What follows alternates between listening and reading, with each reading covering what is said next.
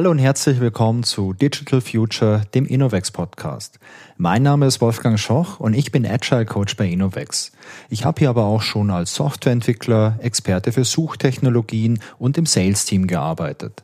Ich freue mich, euch in jeder Folge eine Kollegin oder einen Kollegen vorzustellen und mich mit ihnen über ihr Fachgebiet zu unterhalten. So erhaltet ihr einen Einblick in unseren technologischen und unternehmenskulturellen Alltag. In der heutigen Folge unterhalte ich mich mit meinem Kollegen Christoph über das Thema Infrastructure as Data. Christoph arbeitet seit vielen Jahren bei uns und hat sich in dieser Zeit vor allem mit Kubernetes, Automatisierung und anderen Infrastrukturthemen beschäftigt.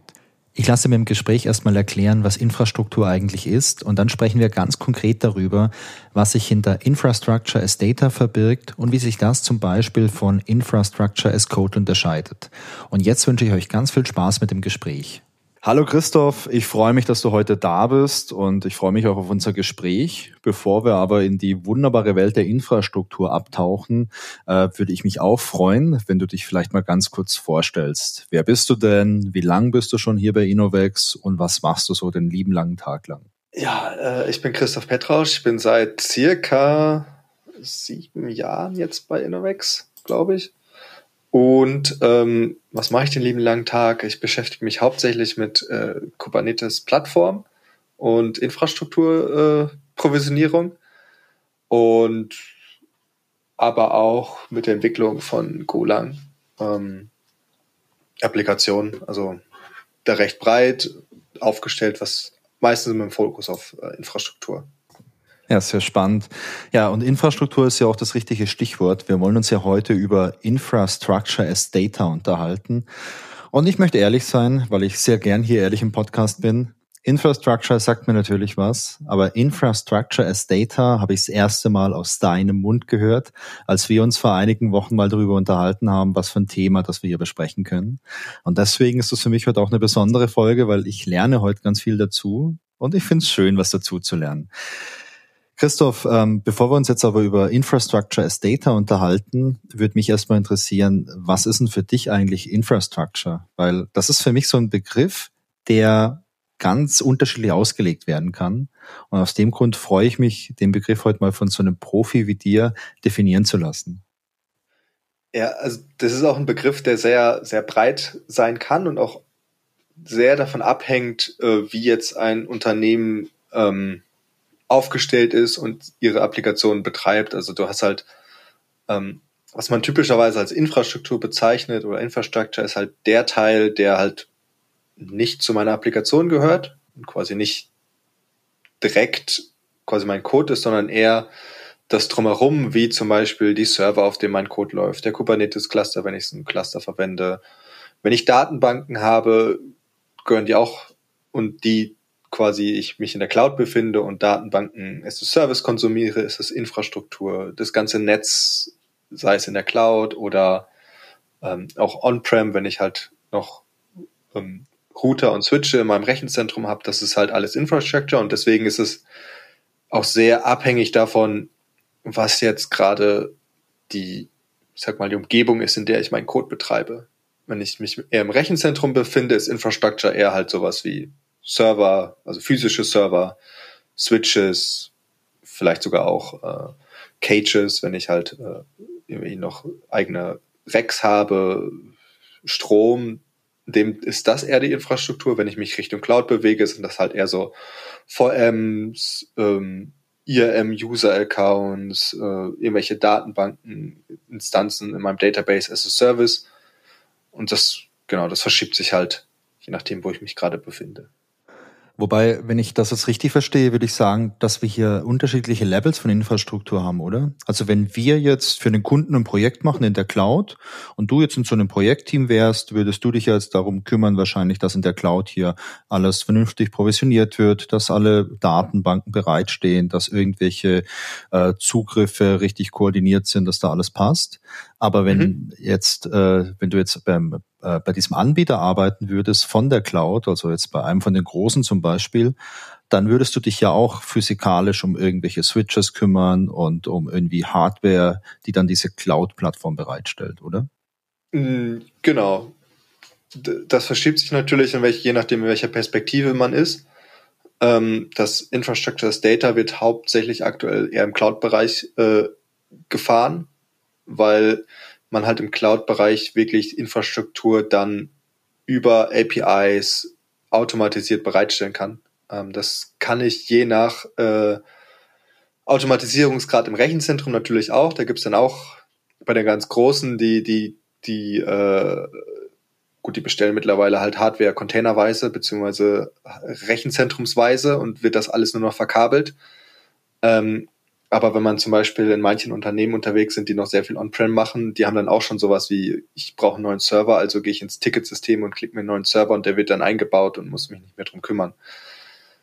Ähm, der größte Unterschied dort ist halt die, die ähm, Vorlaufzeiten. In der Cloud sage ich, ich brauche einen neuen, neuen Server, neuen, äh, neue Datenbank und dann ist sie vielleicht in einer halben Stunde, Stunde, wenn es schnell geht, sogar zehn Minuten da.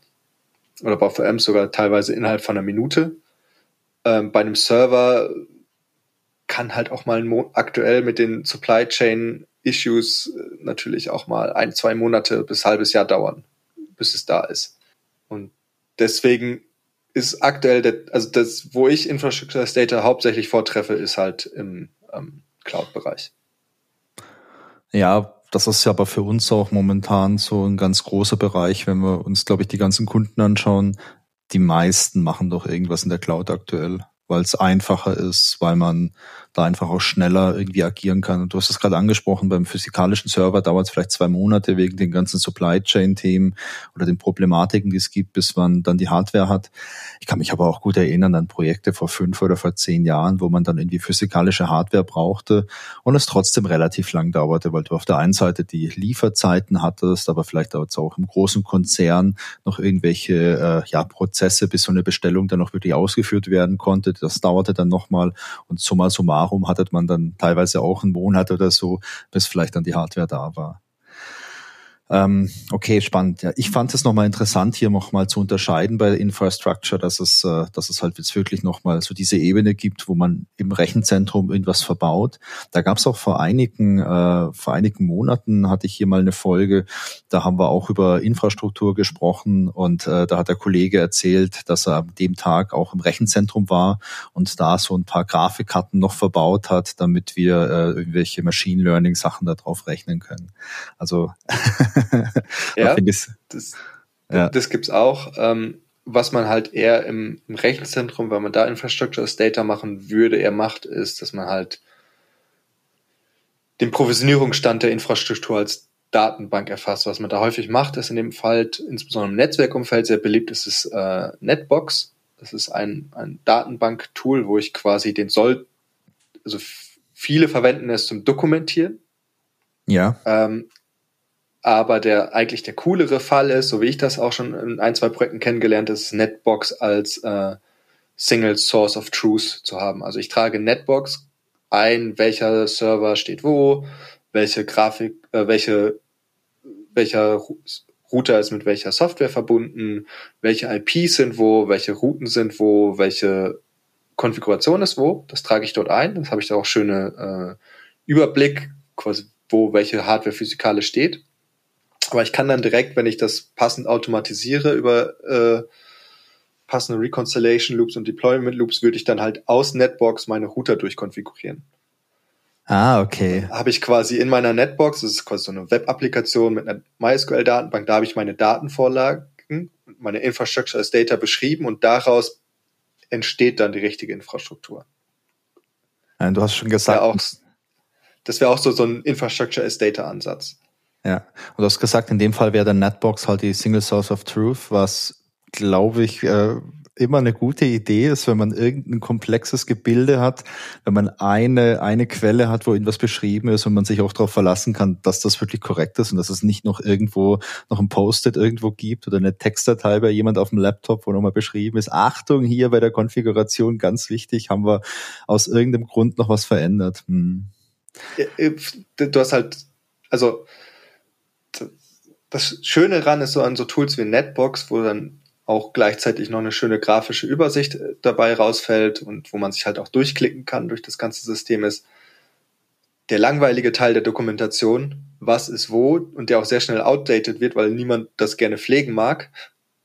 entsteht halt automatisch. Weil das ist ja meine Source of Truth. Und das ist halt so prozessual, kann ich mich dann halt auf die Dokumentation beschränken, die spannend ist, und nämlich das Warum. Ja. Wie wir Probleme gelöst haben. Das, was existiert und wo es existiert, das ist halt, fällt halt automatisiert aus meinem Prozess raus, weil ich das halt quasi meine Dokumentation als, als Source of Truth benutze. Okay, und jetzt sind wir ja schon mittendrin im Thema. Wenn wir sagen Infrastructure as Data und du sagst, du hast beispielsweise jetzt Netbox und du hast eine Datenbank und da dokumentierst du, wie diese Infrastruktur aussehen soll. Und du kannst aus diesen Daten dann beispielsweise in die Router automatisch konfigurieren, also aus der Dokumentation dann quasi äh, so die Realität äh, erzeugen und nicht andersrum, weil so bei der Softwareentwicklung ist es ja traditionell genau andersrum. Man entwickelt irgendwas und dann dokumentiert man es noch entweder im Code oder man hat vielleicht noch irgendwie eine Wiki-Seite, wo man ein bisschen so High-Level noch was beschreibt. Aber das ist ja hier dann genau andersrum. Du beschreibst es erst und daraus wird dann jetzt zum einen ähm, der Router konfiguriert oder die Router, zum anderen ähm, was passiert mit den Sachen, die ich nicht automatisch konfigurieren kann. Also wenn ich vielleicht noch, also vielleicht ist es naiv, ich bin nicht so der Infrastruktur, äh, aber vielleicht muss ich ja noch irgendwo ein Kabel einstecken. Vielleicht muss ich ja. Das ist natürlich, das muss natürlich, das nennt man dann Remote Hands im Rechenzentrum, kann man sich einkaufen oder selber machen. Ähm, aber auch für die kann man dann halt je nachdem, wie, wie groß die Organisation ist und wie viel man darin investieren möchte, ähm, der einfachste Schritt ist natürlich dann aus Netbox einen Verkabelungsplan äh, rausfallen lassen als ah, okay. Excel-Tabelle oder sowas. Oder das andere wäre natürlich, dass dein, dein Remote-Hand dann ein Tablet dabei hat und sofort sehen kann, äh, wo was hin soll. Und das dann theoretisch auch abhaken kann, dann irgendwie so, hey, okay, habe ich gemacht, habe ich gemacht, habe ich gemacht. Oder umstecken. Ja. also das ist dann natürlich auch, äh, je nachdem, wenn du dann, also das ist dann ganz, ganz fancy, das habe ich auch noch nirgendwo gesehen. Das könntest du theoretisch machen, wenn du dann irgendwelche Regeln hast, dass dann quasi natürlich auch derjenige, wenn er ein Kabel umsteckt, das in Netbox umträgt und dann halt Automatisierungsprozesse anstößt, die dann eine Umkonfiguration anstoßen. Aber das äh, habe ich noch nirgendwo gesehen. Bis jetzt. Aber wäre theoretisch möglich. Ja, aber das bedeutet doch dann, dass äh, Infrastructure as Data, so wie du mir das jetzt beschreibst, das ist ja dann so ein richtig deklarativer Ansatz, um jetzt genau. diese Infrastruktur zu definieren. Genau, ich habe deswegen auch dieses Infrastructure as Data und nicht as Code. Ähm, es gibt auch deklarative Infrastructure as Code Ansätze, wo ich meine Infrastruktur deklarativ beschreibe, also beschreibe, was sein soll.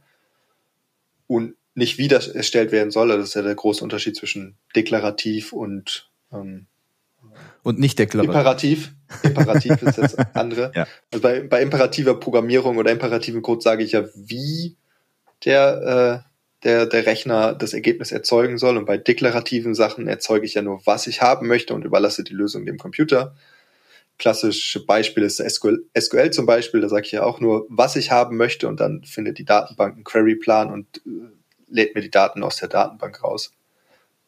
Und ja. wie das jetzt gemacht wird, ist ja mir dann egal. Und bei Infrastructure as Code gibt es dasselbe. Zum Beispiel Terraform ist ein großer Beispiel, ähm, wo ich quasi sage, ich möchte halt gerne diese 50 Server haben. Ich kann dann noch ein bisschen in der HCL, der HashiCorp Configuration Language, kann ich noch ein bisschen mit if und else spielen und Variablen und kann auch so Dinge machen wie, ähm, okay, für weil ich zum Beispiel in der Cloud ist es häufig so, ähm, ich bräuchte dann für irgendeine Datenbank, die muss in irgendeinem Subnetz laufen.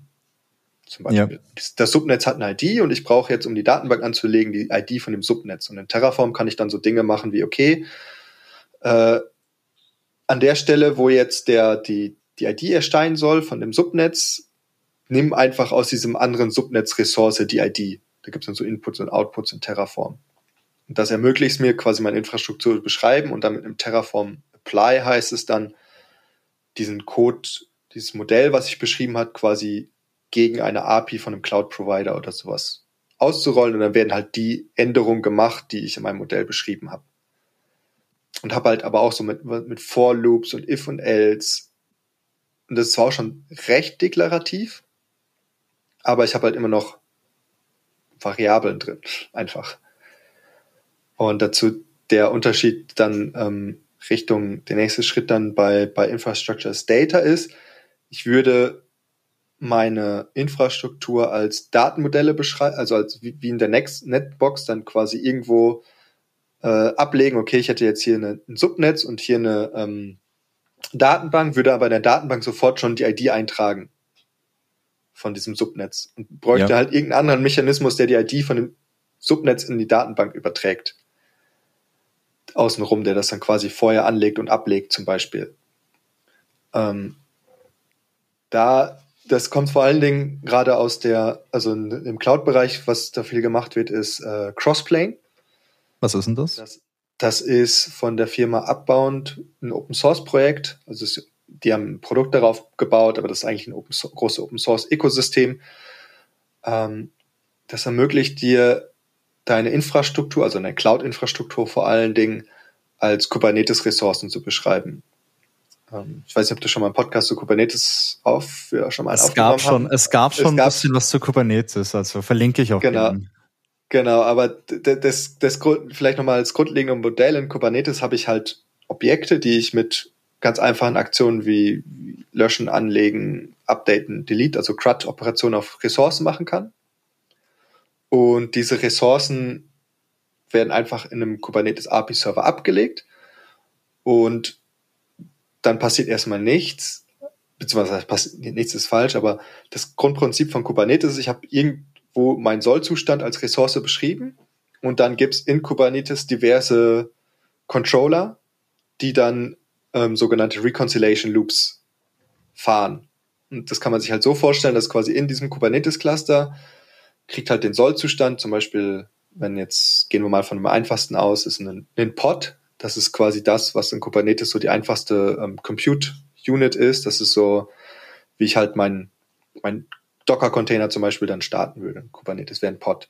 Und da würde ich halt beschreiben, okay, es gibt da so ein bisschen, ein bisschen Metadaten, wo ich sage, hier äh, ist Pod und hat den Name und ist in folgendem Namespace. Das sind so die quasi die Metadaten für Kubernetes, um zu wissen, wo jetzt diese Ressource hingehört.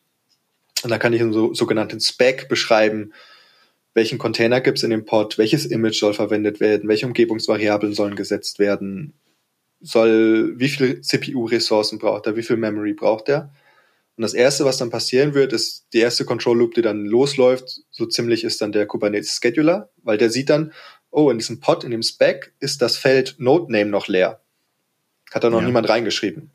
Und dann wird der Scheduler einen Scheduling-Algorithmus laufen lassen auf auch auf Basis von den Eingaben, zum Beispiel gucken, wie viel CPU und Memory-Ressourcen braucht dieser Pod, wird sich alle Knoten im Kubernetes anschauen, was auch wieder nur Ressourcen sind in der API und guckt sich, auf welchem Node würde dieser Pod jetzt noch draufpassen.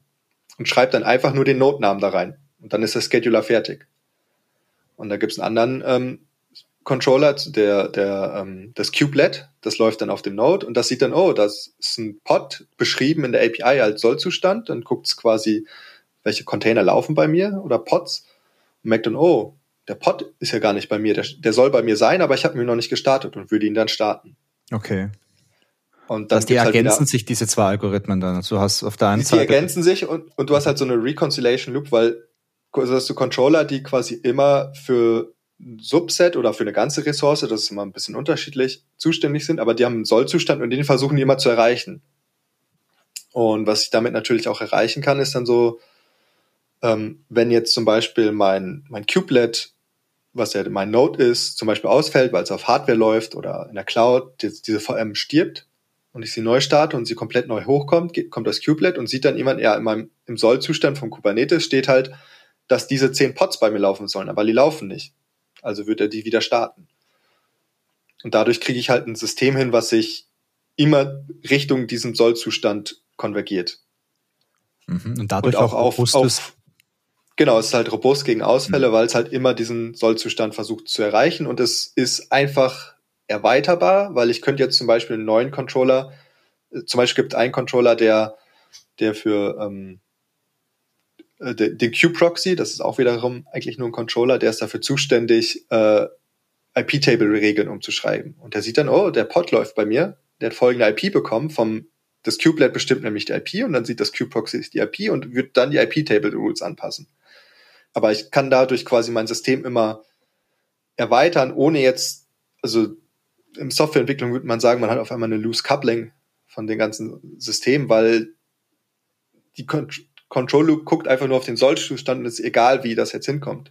Zum Beispiel dem, dem, dem Kubelet ist es egal, wie jetzt der, der Scheduler zu diesem Notenamen kommt. Oder ob der User direkt einen Notenamen reingeschrieben hat. Ist auch ein Trick, was ich mit Kubernetes mache. Ich schreibe einfach den Notenamen rein, dann geht der Scheduler und geht weg. Oder ich könnte zwei verschiedene Scheduler benutzen. Ähm, ja, und das, und dadurch habe ich ja so eine deklarative Beschreibung von meinem Sollzustand.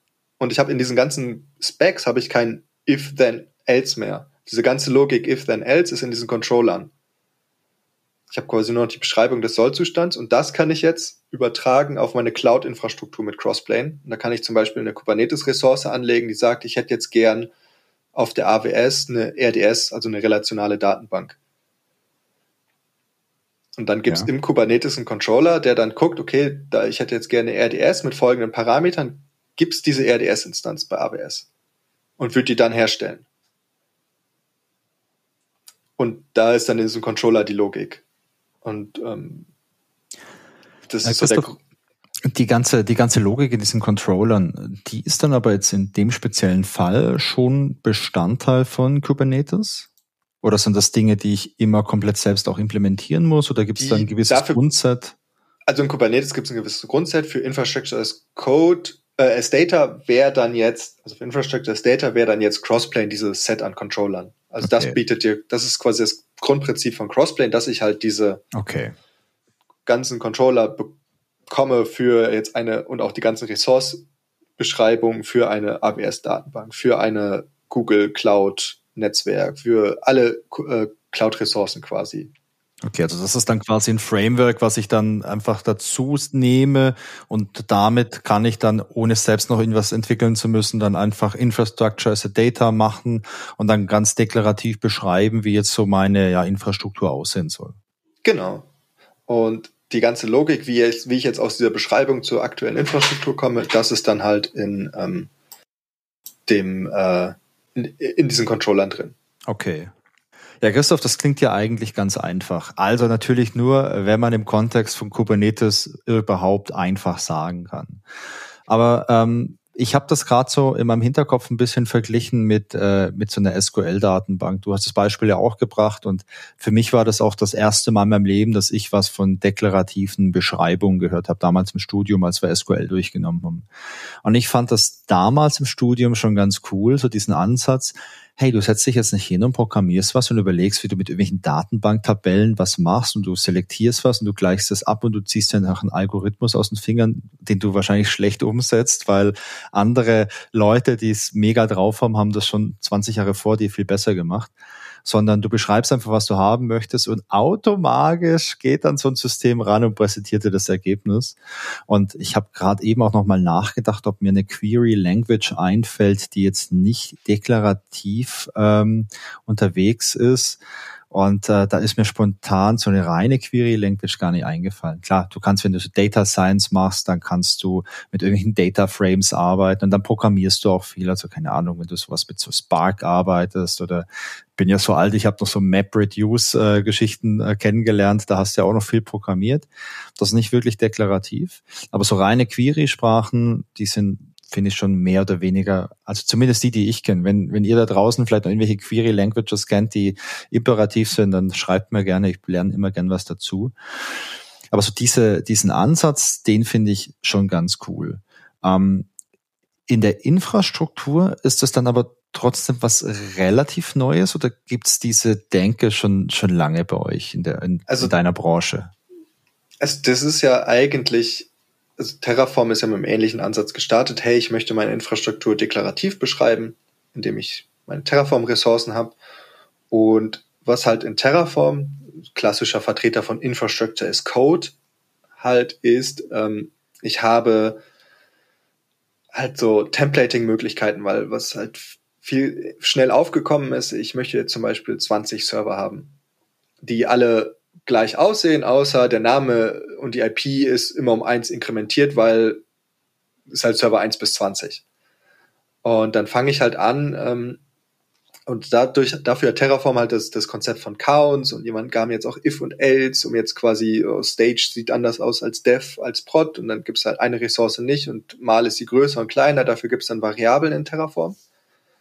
Ähm, wenn man sich bei Terraform quasi ganz diese meisten Variablen einfach weglässt, kann man damit auch schon Infrastructure as Data quasi machen. Was dann noch fehlt bei Terraform, also wenn ich quasi komplett diese Variablen und Counts und sowas weglasse, könnte ich auch meine Infrastruktur komplett als Datum beschreiben, weil dann ist diese HashiCorp Configuration Language, könnte ich dann auch als JSON schreiben, das sind auch quasi komplett statische Daten. Was quasi noch der große Unterschied ist, oder was bei Terraform dann aus Haus aus noch fehlt, ist, ich bräuchte sowas wie ein, also bei Terraform mache ich einmal ein Apply und dann wird die Infrastruktur hingestellt. Und wenn jetzt quasi irgendwer hingeht und in mein AWS-Portal geht und dann de, an der VM rumklickt und die neu startet oder verändert, dann würde Terraform das erst mitbekommen, wenn das nächste Mal wer Terraform Apply okay. ausführt. Und das kann man natürlich automatisieren, indem man sein Terraform Apply alle Stunde ausführen lässt oder alle halbe Stunde. Und für diejenigen, die schon länger dabei sind, alle halbe Stunde rennt irgendwas hin, hm, da klingelt's, das ist so wie Puppet das gemacht hat mit äh, Configuration Management damals schon. Die hatten das so, ich hatte meine, mein, den Sollzustand von der Konfiguration von meinen Servern halt beschrieben in Puppet, Configuration Language. Da gab es dann auch if und else und Beziehungen zwischen Ressourcen. Und das ist dann auch alle halbe Stunde hingegangen und hat das, diesen deklarativen Sollzustand versucht herzustellen. Aber halt da auch noch, ich konnte halt dann auch Ruby verwenden in Puppet. Wieder, wieder Code. Und das ist so der groß, also das Infrastructure as Data ist nicht komplett neu. Dieses, es gibt eine Reconciliation Loop, die halt immer versucht, den Sollzustand herzustellen, hatte Puppet schon vor zehn Jahren und mehr. Und bestimmt auch andere äh, Configuration Languages, die quasi, wo ich meinen Sollzustand, die dann halt periodisch hingegangen sind und versucht haben, das herzustellen. Ähm, der, der große neue Ding ist quasi, ich habe, ich, ich beschreibe es wirklich als Datum. Das Einzige, was bei Crossplane zum Beispiel noch machen kannst, ist, ich kann sagen, okay, wenn du hier das anlegst, dann nimm bitte die ID aus diesem anderen Objekt. Also ich kann so Cross-Objekt-Referenzen machen. Quasi nimm das von dort was wieder so ein bisschen Templatisierung reinbringt, aber was Crossplane dann automatisiert macht mit den Reconciliation Loops, da sind wir dann wieder Richtung dem, was du hattest mit Query Language, der wird dann merken, okay, ich brauche jetzt bei der Datenbank die ID von dem Netzwerk, also wird er erst das Netzwerkobjekt Reconciliation, äh, recon also reconcilieren, also erstellen den Sollzustand herstellen. Und wenn er dann die ID hat, dann kann er, merkt er, okay, ich habe hier die ID und dann wird der Controller für die Datenbank merken, oh, ich kann mir die ID da rausnehmen aus dem anderen Objekt, weil sie jetzt da drin steht, im Status oder Spec. Ja. Und dann kann der weitermachen.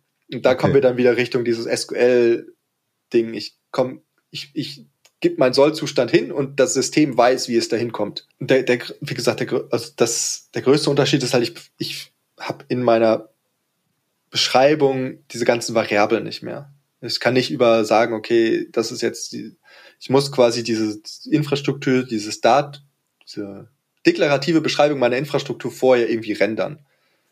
Und da kann ich dann wieder alles benutzen. Ich könnte Terraform benutzen, ich könnte irgendeine Scripting-Sprache benutzen, irgendwie Templating-Engine wie Helm oder Ginger oder was auch immer mir gerade gefällt.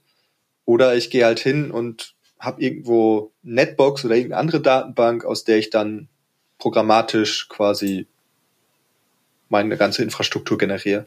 Ja, aber das wäre ja dann nur die Frage, wie mache ich jetzt aus dieser deklarativen Beschreibung dann auch wirklich eine äh, funktionierende Infrastruktur, beziehungsweise wie konfiguriere ich jetzt meine Cloud etc. Ja, das ist der Controller-Seite, aber die, diesen Input für diese Controller, diesen Sollzustand, den kann ich entweder händisch runterschreiben ja. Und da geht halt äh, jedem Clean-Coder das, das Messer in der Tasche auf, weil ich halt äh, total viel Code-Duplizierung habe in meinem Infrastructure as Data. Ist halt, wenn ich halt 20 Server brauche, habe ich halt 20 mal dasselbe Objekt mit drei verschiedenen, äh, drei Zeichen Unterschied. Ähm, und da kann ich natürlich wieder Tools vorher verwenden, um das herzustellen. Äh, ja. Oder zu generieren. Ja. Der, das, das Coole ist, wenn man jetzt Infrastructure as Data mit so Prozessdingen wie GitOps kombiniert, wo ich halt in einem Git-Repository meinen Sollzustand habe von meiner Infrastruktur und etwas in meinem Kubernetes-Cluster, der jetzt quasi periodisch, wie dann Recon Reconciliation Loop, periodisch an das Git-Repo geht und das, den, das, was quasi gerade in Main liegt, in mein Cluster als Sollzustand ausrollt, dann kann ich halt so Prozesse abbilden, okay, jemand generiert jetzt die neue Sollzustand der Infrastruktur, erstellt ein Merge Request und in Merge Request sehe ich dann halt den Diff von dem alten Sollzustand zu dem neuen Sollzustand. Und nach dem, und der, der Reviewer kann sich sicher sein, okay, das, was ich hier vor mir liegen habe, ist wirklich der Sollzustand der Infrastruktur und nicht noch eine Template, also mit Terraform-Code kann ich das natürlich auch machen, aber da habe ich halt immer noch so, hm, wie verhält sich der Code denn in Produktion, weil ich habe hier Variablen. Mhm. Mit Infrastructure as Data ist, okay, das ist es. Das ist, also, das ist spannend, weil ich glaube, ich glaube, Infrastructure as Code trat ja damals auch damit an, dass man gesagt hat, okay, wir können diese Infrastrukturdaten, äh, wir können es jetzt versionieren, wir können es einfach in Git reinwerfen und wir haben es nicht mehr im Wiki, also ich wollte, ich würde es nicht von mir behaupten, dass ich ein Infrastrukturprofi bin oder ein Admin oder sowas. Aber früher in, in diesen berühmten alten Zeiten, da habe ich oft auch äh, alleine irgendwie ein Produktivsystem betreut. Da hat man sich eingeloggt äh, über SSH, da hat man dann manuell irgendwie, da war ein Tomcat am Start und dann hast du manuell irgendwie ein Warfile oder so deployed. Und das war dann ein Produktivsystem. Und ich habe dann immer ganz viel geschwitzt und gehofft, dass ich nicht irgendwas kaputt mache mit meinen äh, Linux-Grundkenntnissen da auf der Maschine. Und äh, später kam ja dann Infrastructure as Code, sowas wie du es beschreibst, so äh, Terraform oder so, wo man dann gesagt hat, hey, wir können es versionieren, das ist schon mal wichtig. Und äh, wir haben dann auch die Single Source of Truth, weil es in unserem äh, Repository drin liegt. Und bei Infrastructure as Code habe ich immer noch gehört, dass man das auch irgendwie noch automatisiert testen kann, je nachdem, was für ein System das man dann nutzt. Weil hey, Code, also wenn ich Java-Code schreibe, den ich ausführen kann, kann ich da einen JUnit-Test dafür schreiben. Und ich weiß nicht, wie es ist. Gibt es vielleicht für Terraform oder für ähnliche Infrastructure as Code-Systeme, gibt es vielleicht auch Möglichkeiten, wie ich so einen Test irgendwie durchführen kann? Gibt es sowas? Es gibt sowas. Ähm, es gibt einerseits statische äh, Linter, die deinen Code nach Fehlern durchsuchen oder wo du auch quasi statische Code-Analyse machen kannst. Ja. Das Problem ist, wenn du für Infrastructure as Code Unit-Tests schreiben möchtest, um jetzt zu gucken, was generiert dieses Template wirklich mit folgenden Variablen, weil ich habe if und else und das kann halt dann je nachdem, wie viele Variablen ich habe und wie generisch ich meinen Code schreibe, halt auch sehr unvorhersehbar sein, was jetzt wirklich erzeugt wird. Wie bei normalem Code auch. Aber das Problem ist, wenn du Infrastructure as Code Unit testen möchtest, bleibt, also kannst du noch, gibt so Ansätze mit, ich also das erste, was ich bei Terraform machen kann, was ganz cool ist, ich kann Terraform Plan machen. Da zeigt er mir den auch an, was er ändern würde. Ja. Das ist eher so ein, so ein manueller Test. Äh, was ich natürlich da machen kann, ist, äh, ich kann halt vor jedem Commit einen Terraform Plan machen und den im Commit im Diff anzeigen und der Reviewer wird dann sehen, okay, dieser Terraform Code Änderung würde auf folgenden Stages folgenden Diff auslösen. Ähm, das geht natürlich auch, ist halt schwer automatisierbar. Ich kann natürlich so Policies machen, okay, die Pipeline wird nur grün, wenn der Terraform-Plan kein Diff zeigt. Ist natürlich gut gegen Refactorings, hilft mir aber nicht, wenn ich neue Features brauche. Ja. Ähm, wenn ich Unit-Tests schreiben möchte, automatisiert und zum Beispiel irgendwelche Regressions machen möchte, weil ich, bei Terraform kann ich mittlerweile auch Module machen, da bleibt mir eigentlich nichts übrig, als für jeden Unit-Test einfach mal, einfach mal kurz so eine Testinfrastruktur hochzufahren und abzureißen. Und das erzeugt Kosten, und dauert. Weil dann für so ein Modul, wenn es ein bisschen komplexer ist, kann es halt schnell mal ein so ein Run eine halbe Stunde dauern. Okay, das ist, äh, das und, ist eine Menge. Und wenn ich, das ist halt lange, also so, so Entwicklungszeit, so für jeden Merge Request mindestens eine halbe Stunde, das ist halt ätzend. Ähm, und deswegen ist halt, es, also wenn du Infrastructure as Code wirklich viel Code drin schreibst in diesem Ding, halt schwer, ja, nachzu, also schwer zu Unit-Tests zu schreiben oder halt auch, weil ich halt, das Problem bei Terraform ist, ich habe keine Abstraktion zwischen meinem Modell, was ich beschreibe, und das, was wirklich in der Cloud erstellt wird. Also ich kann, das ist so mein Plan, ist noch so das Modell, das ist noch so. Man kann mit ganz vielen Tricks in Terraform das so machen, dass du quasi deine Module so testest, dass du quasi so ein, bei gegebenen Variablen sollte folgender Plan rausfallen. Da aber Terraform gegen die Cloud geht und sich über Data Sources da Dinger holt, dann muss ich da wieder es ist möglich, aber von hinten durch die Brust ins Auge bei dem Tool. Okay. Und auch bei Polumi ist es so eher so ein neueres Tool. Da ist es ein bisschen einfacher, weil das halt eine Polumi verwendet halt vollwertige Programmiersprachen. Da könnte ich halt theoretisch Unit-Tests schreiben und gucken, was für Objekte da jetzt rausfallen. Und das kann ich halt bei Infrastructure as Data, kann ich halt, wenn ich da halt immer sowas Also A sehe ich halt bei jedem Merge Request das, was wirklich rauskommen soll. Ja. Wenn ich halt diese Infrastructure as Data generiere, kann ich halt diesen Code, der das generiert, den kann ich super Unit testen. Weil den gebe ich eine Eingabe und eine erwartete Ausgabe. So, bei folgender Eingabe sollst du folgende Ressourcen generieren. Das ist halt sowas, was du als Softwareentwickler super Unit testen kannst. Mhm. Aber ganz kurz, Christoph, jetzt hast du gesagt, wenn ich diese Infrastructure as Data Beschreibung generiere, heißt das dann, dass in der Praxis diese Infrastructure as Data äh, Beschreibung jetzt nicht von dir von Hand geschrieben wird, sondern du schreibst irgendwie ein Skript oder irgendwas und das generiert dir dann diese Beschreibung? Wenn die Infrastruktur größer wird, ja. Okay. Bei kleineren Sachen kannst du natürlich selber äh, ähm, schreiben, aber wenn du irgendwas größere, komplexere Infrastrukturen hast, die gewissen Patterns folgen, würde ich immer anfangen mit einem Generator. Okay. Aber den kann ich halt dann auch, nur, den kann ich halt dann aber auch wieder super Unit testen, diesen Generator. Weil ich halt diese schöne Trennung, also bei Terraform und Polomi, die Tools machen halt beide, also in Terraform habe ich diese HashiCorp Configuration Language und beschreibt darin meine Soll-Ressourcen. Bei Polomi kann ich vollwertige Programmiersprachen benutzen. Aber ich habe immer noch nicht die Abstraktion zwischen, okay, ich habe etwas, was aus einem irgendwas, was jemand beschreibt, generiere ich ein Modell und dieses Modell wird dann irgendwie auf meine durch Controller applied, sondern die gehen immer von, ich beschreibe mein, meine Infrastruktur in Code ja. direkt zu, ich erstelle das dann auch. Und da ist quasi kein Zwischenschritt mehr drin, wo ich sagen kann, okay, das ist jetzt mein Modell für für diese Stage und der Sollzustand und kann das einfach äh, trennen. Okay, aber das bedeutet jetzt aber, damit ich es richtig verstanden habe, bei Infrastructure as Data setzt du dich ran mit, äh, mit irgendeinem Tool äh, und du programmierst was und das, was du da programmierst, ein kleines Programm, ein kleines Skript, generiert dir diese Beschreibung. Was ist das dann Format? Von Format? Ist es ein YAML-File, diese Infrastructure? Okay. Also in der Regel verwendet man halt Kubernetes, äh, äh, also Kubernetes Ressourcen und das, die kannst du entweder JSON oder YAML schreiben, meistens ist es YAML. Genau, ist auch ein bisschen besser lesbar als JSON. Weniger Klammern. Depends. Solange es kein XML ist, ist beides für mich ja. fein. Okay, das heißt, du generierst dir so ein YAML-File, das ist sehr leicht lesbar für einen Menschen, oder so ein äh, JSON-File, das ist auch mitunter ganz gut lesbar. Und dieses File wird dann verwendet, das, das nehmt ihr dann und das kommt auch ins Repository rein, das wird da rein eingecheckt, also rein, heißt sag mal reingecheckt oder eingecheckt? Vielleicht Eingesteckt. Vielleicht beides. Es gibt äh, diese äh, Git auf deutsche Übersetzung, kannst du mal nachgucken. Oh nee, lieber nicht. Schicke ich dir mal.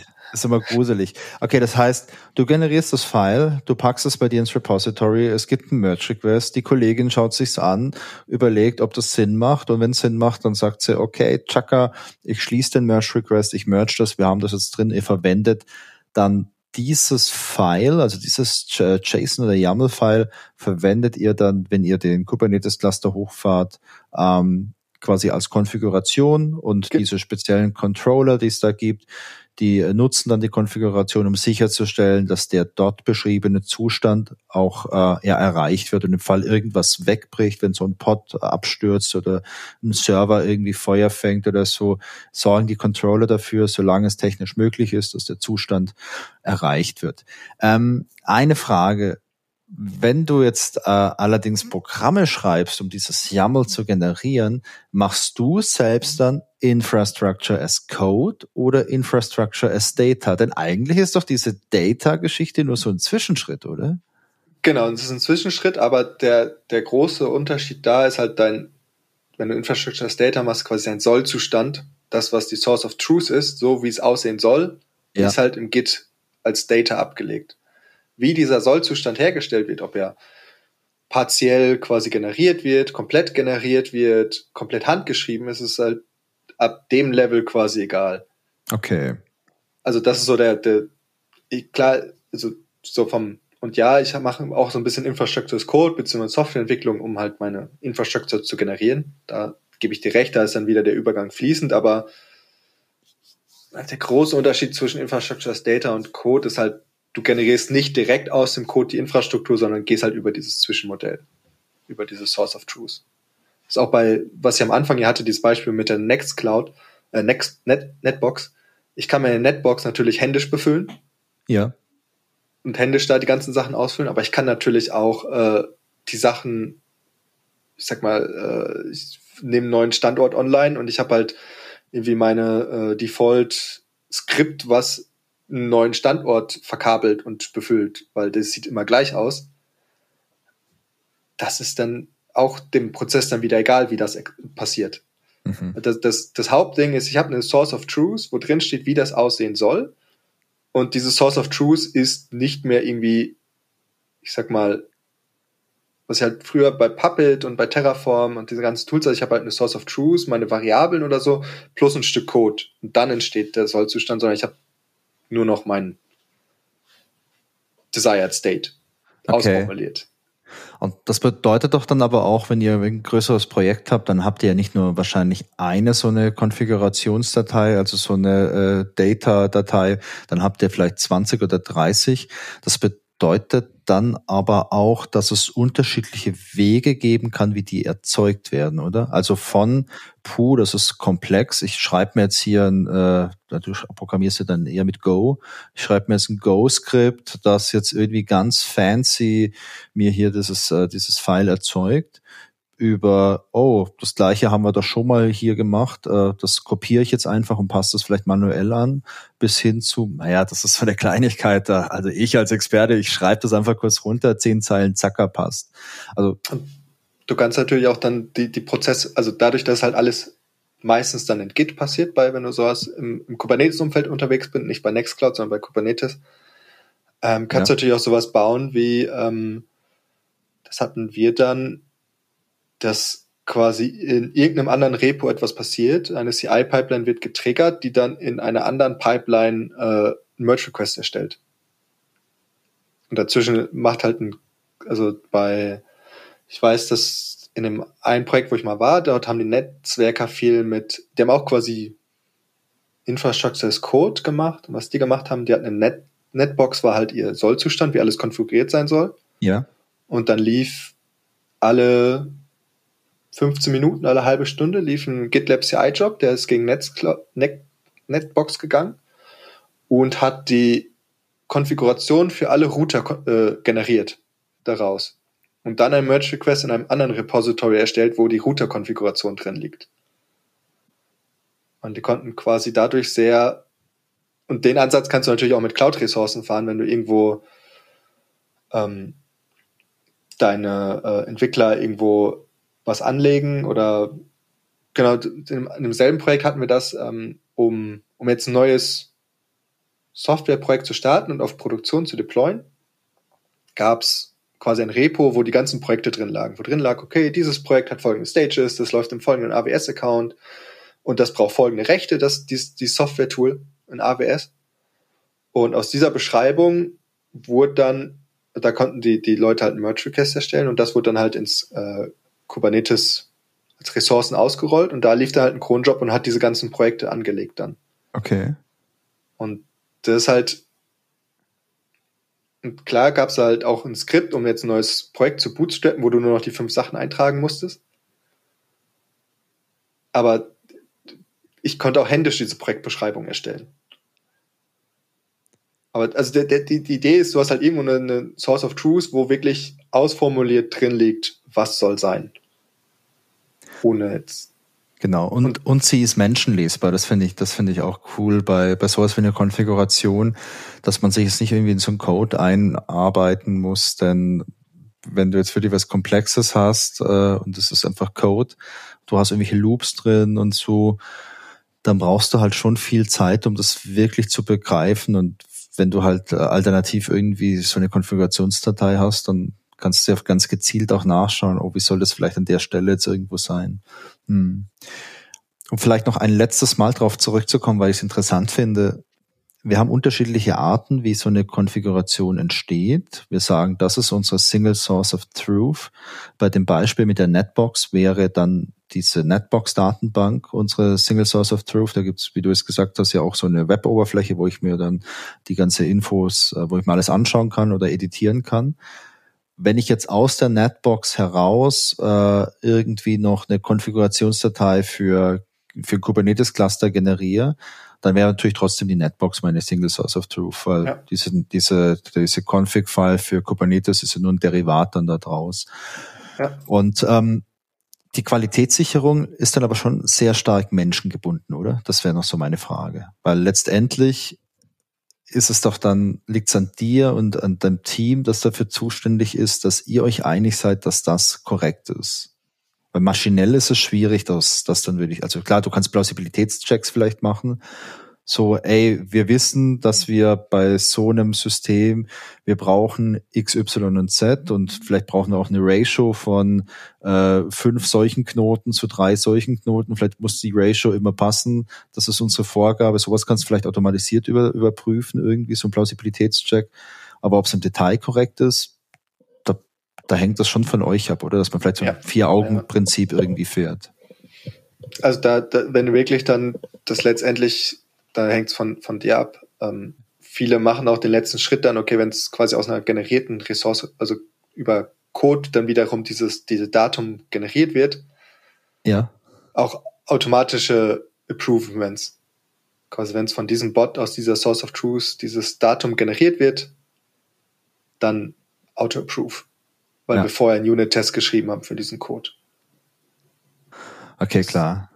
Und also das ist dann so der Teil, wo du dann so, so Prozesse abbilden kannst mit, okay, die, äh, dieses Datum wird dann halt, wenn es irgendwie automatisch generiert wird aus, an, aus einer anderen Source of Truth, was dann natürlich nur wiederum Derivat ist, da kannst du natürlich dann wieder Prozesse abbilden, okay, das, das, der Zwischenprozess ist halt gut getestet, deswegen vertrauen wir dem und das ist halt so. Aber der Vorteil ist halt, dadurch, dass es in Git liegt und als Datum beschrieben ist, ich kann auch meistens relativ easy ein Rollback machen, einfach indem ich den Git Commit Revert mache. Mhm. Naja, klar. Und, und sehe auch genau, was ich dann für Auswirkungen habe. Ja klar, vor allem wenn du jetzt so wie du es beschrieben hast, äh, so ein Setup hast, dass diese Controller sich die Konfiguration nehmen und dann genau abchecken, hey, brauche ich einen Pod mehr, brauche ich einen Pod weniger, muss ich hier was verteilen und äh, in Kubernetes, äh, das haben wir ja schon, oder das wurde hier im Podcast ja auch schon erläutert, wie Kubernetes funktioniert mit den ganzen Pods, dass es in Kubernetes auch egal ist, wenn da mal ein Pod mehr oder weniger da ist, weil es ja nicht zustandbehaftet ist. Ähm, dann ist es ja auch egal, wenn ich jetzt einen Fehler habe und äh, ich korrigiere den, dann kann ich es ja einfach wieder anpassen, ohne dass ich was verliere. Im besten Fall. Im besten Fall. Also das hat bei Infrastruktur, also das ist das Problem bei Infrastruktur. Ähm, ich sage jetzt, ja, du kannst einfach ein Git-Commit machen und geht's zurück. Manche Cloud-Ressourcen lassen es einfach nicht zu, dass ich ein Rollback mache, dass ich zum Beispiel auf den Zustand vorher gehe, weil zum Beispiel vorher stand drin, ich soll auf Version 5 sein, meine Redis, und äh, ich habe jetzt auf Version 6 geupdatet, und dann sage ich als neuen Zustand wieder, es soll Version 5 sein, dann kann es halt sein, dass also zum Beispiel AWS bietet da keinen kein Rollback-Pfad an. Okay. Vorwärts immer, rückwärts nimmer und dann, dann hängt mein Controller natürlich in der Endless Loop und der sagt die ganze Zeit, ja, ist Version 5 ist soll, ich bin bei 6, geht nicht. Oder ich hätte natürlich einen Controller ohne, also das liegt dann auch wieder dran, wie der Controller implementiert ist, wenn er dann natürlich ähm, nicht sehr defensiv programmiert ist, was er da machen will, ist ja die einzige Möglichkeit, um von 6 auf eine 5 zu kommen, ist, ich mache es neu ist bei einem Redis Cache, der als Cache funktioniert, vielleicht ganz super. Es jetzt eine MySQL-Datenbank ist mit meinen Produktivdaten drin, eher doof. Ja, das ist blöd und ich muss da gerade ganz spontan an so ein Projekt denken, in dem ich drin war. Da haben wir äh, Dings eingesetzt. Ich glaube Flyway, kennst du das? Das ist so ein Datenbank-Migrationstool. Also die Idee ist cool. Du musst ja ab und an mal was vielleicht an deiner Datenbankstruktur ändern und um da nicht einfach nur so im laufenden Betrieb irgendwelche SQL-Statements auszuführen, kannst du so ein Migration-Tool nehmen wie jetzt Flyway und dieses ganze Diff, was du hast, also du willst es eine Änderung durchführen, das schreibst du auch als SQL-Statement und das kannst du auch versionieren dann. Und dieses Flyway-Tool, wenn du das startest, kannst du auch in deinen Bildprozess einbauen, führt dann eben genau dieses SQL aus. Also es wird quasi geprüft, auf welcher Version ist die Datenbank. Oh, Version 25. Was habe ich hier für solche ähm, Migration SQL Snippets? Oh, es ist 26. Dann führe ich jetzt das 26. aus. Das funktioniert richtig, richtig gut bis zu dem Zeitpunkt, wo du merkst, dass da ein Fehler drin war und du merkst, oh, ich müsste eigentlich die Version wieder irgendwie rückgängig machen. Oh, jetzt wurde aber die Datenbankstruktur verändert und gleichzeitig habe ich noch massiv irgendwelche Updates durchgeführt, um irgendwelche Daten anzupassen.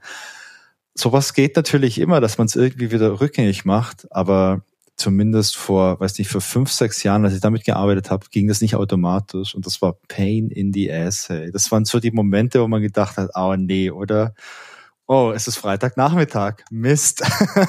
ja, das sind, das ist halt dann, wo dir äh, die, ähm, ja, wo dir einfach deine Abstraktion, die du hast, ich habe einfach leaky ist weil du sagst, ja, hier, äh, ich kann dir einfach den neuen Sollzustand beschreiben, aber was diese Abstraktion halt nicht beinhaltet, ist halt sowas wie halt diese Zusammenhänge mit von A nach B geht's einfach nicht ohne Datenverlust. Genauso bei einer SQL-Schema-Migration. Wenn ich da eine, eine Table gedroppt habe oder eine, eine Column, die kriege ich halt nur über ein Backup wieder, wenn ich eins hätte.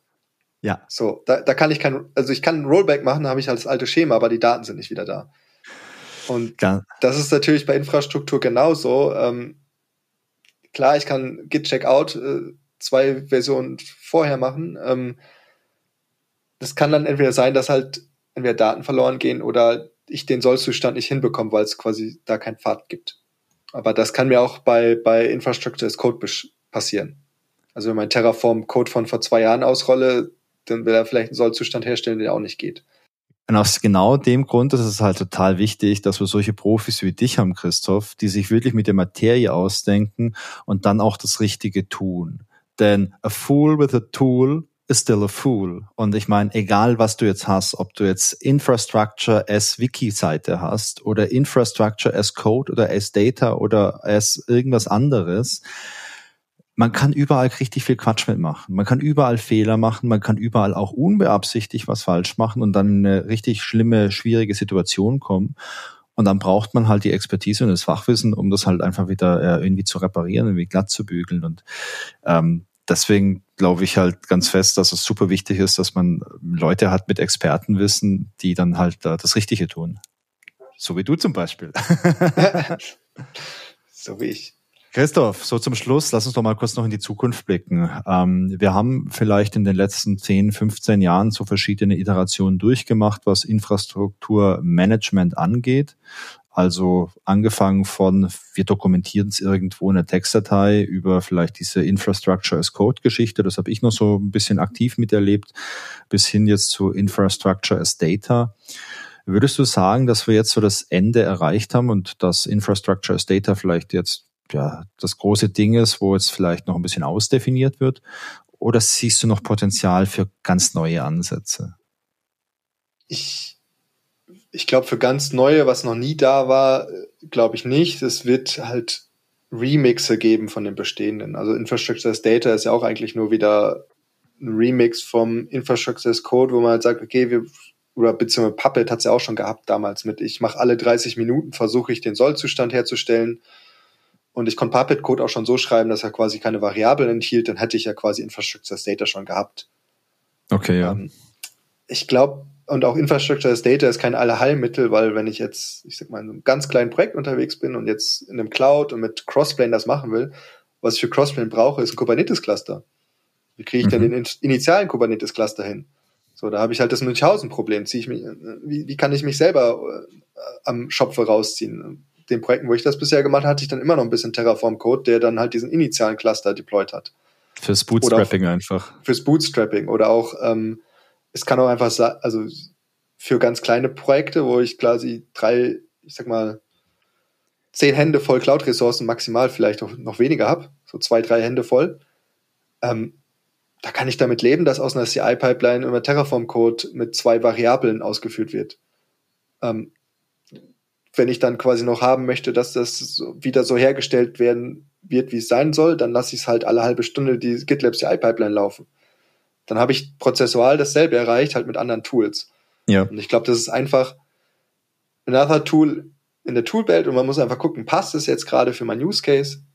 Zum Beispiel baue ich eine interne Developer-Plattform mit Tausenden von Entwicklern, die dann da einfach ihre Infrastruktur damit deployen können. Weil das Schöne ist natürlich, wenn ich das Infrastructure as Data mit Kubernetes und Crossplane mache, ich habe dieselbe Be Beschreibungssprache für meine Infrastruktur als auch ja. für, mein, für meine Pods und meine Services, also so wie ich meinen Code deploye.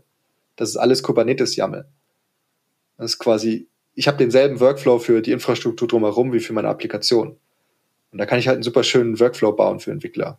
Das ist quasi dann so generieren, habe vielleicht dann auch die Volltemplates. Ich würde sagen, es ist einfach ein Ansatz und eine, ähm, ja, eine Idee, die man im Hinterkopf behalten muss, wenn man ein Problem lösen muss. Was man das klingt natürlich immer, also wo ich immer ein ganz großer Fan bin, auch bei Infrastructure as Code und bei wie auch immer äh, Single Source of Truth. Da, da macht man schon sehr wenig ähm, kaputt. Und ob man es jetzt Infrastructure as Data als Code oder wie auch immer macht, solange es eine Single Source of Truth gibt, ist man, glaube ich, auf dem richtigen Weg. Ja, das finde ich auch. Also wenn du wirklich weißt, wo stehen die Informationen, die ich jetzt brauche, und äh, wo stehen die halt nur einmal und auch wirklich verlässlich, das ist ein riesengroßer Vorteil im, äh, überall eigentlich. Also wenn du jetzt nicht äh, unsicher, die Unsicherheit hast, dass du sagst, oh, boah, hier steht was und hier steht was, ich weiß nicht, was aktuell ist, ich, ich kann es nicht herausfinden, irgendwie, das ist halt super frustrierend. Also Single Source of Truth, ich glaube, das können wir auch sagen, ist vielleicht so die Message von der heutigen äh, Folge hier. Das ist eine gute Sache. Ja. Ja, Christoph, vielen Dank für deine Zeit und für den Einblick ins Thema Infrastructure is Data. Fand ich echt super spannend, denn ich hatte das ehrlich gesagt bisher nicht auf dem Schirm. Ich dachte immer, die ganze Infrastruktur in den Projekten, die funktioniert halt automatisch, weil ihr irgendwie mittlerweile so viele Skripte auf dem Laptop habt, dass ihr auf drei Knöpfe drückt und dann funktioniert das, wird alles hochgefahren und funktioniert super. Aber da war es auf jeden Fall schön, mal hinter die Kulissen zu blicken, um mal zu schauen, wie da dein Alltag aussieht. Christoph, vielen Dank, dass du da warst, dass du so viel erzählt hast und äh, ich wünsche dir noch eine gute Arbeitswoche. Jo, danke dir auch. So, das war's für heute. Ich hoffe, das Gespräch mit Christoph hat euch Spaß gemacht. Wenn ihr Feedback habt, dann erreicht ihr mich per E-Mail unter podcast.innovex.de und ansonsten würde ich mich freuen, wenn ihr uns noch auf den sozialen Medien folgt, beispielsweise auf Instagram. Die Links dazu, die findet ihr in den Show Notes. Tschüss und bis zum nächsten Mal.